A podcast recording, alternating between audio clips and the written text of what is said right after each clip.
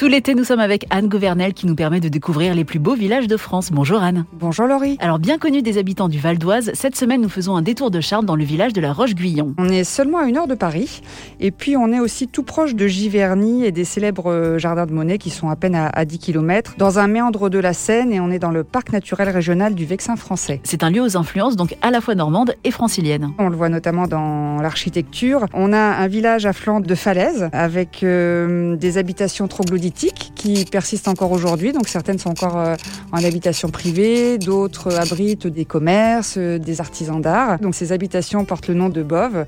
Et puis euh, on a en bas les bords de Seine, les anciennes halles devant la mairie, et puis la magnifique église Saint-Sanson. Et là on est voilà, dans une architecture assez différente, à la fois médiévale et un peu plus contemporaine. Cette pierre a été creusée, mais pas seulement, puisque la craie blanche a aussi servi à édifier le fameux château de la Roche-Guyon. Oui, il y a un donjon au-dessus de château euh, actuel euh, qui date euh, donc du XIIe siècle. Et on peut justement le rejoindre parce qu'en fait, il y a un passage un peu secret. Ça vaut le coup. C'est un passage souterrain. Il y a un certain nombre de marches, mais une fois qu'on arrive au sommet, la vue est juste imprenable sur le village et puis la Seine. Il y a évidemment ce donjon qui domine tout, qui est incontournable, mais le château qui en contrebas se visite aussi. Oui, oui, le château du XIIIe au XVIIIe siècle était à l'époque fréquenté par les rois de France. Actuellement, il est la propriété de la famille de La Rochefoucauld hein, depuis le XVIIe siècle.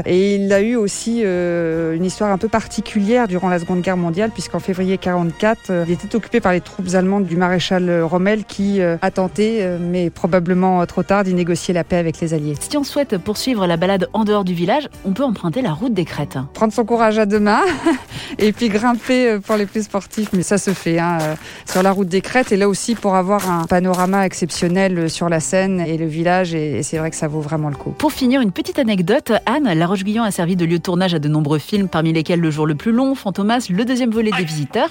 Mais vous, Anne, vous nous apprenez qu'une bande dessinée prend aussi place dans le château de la Roche-Guyon. Oui, tout à fait. En fait, le château de la Roche-Guyon, notamment, a servi de décor à l'intrigue du sixième tome de la bande dessinée Blake and Mortimer, qui s'appelle Le piège diabolique et qui est paru en 1962. Merci beaucoup. Merci Laurie. Et on retrouve la Roche-Guyon dans votre guide Les plus beaux villages de France aux éditions Flammarion et sur le site lesplusbeauxvillagesdefrance.org. À la semaine prochaine.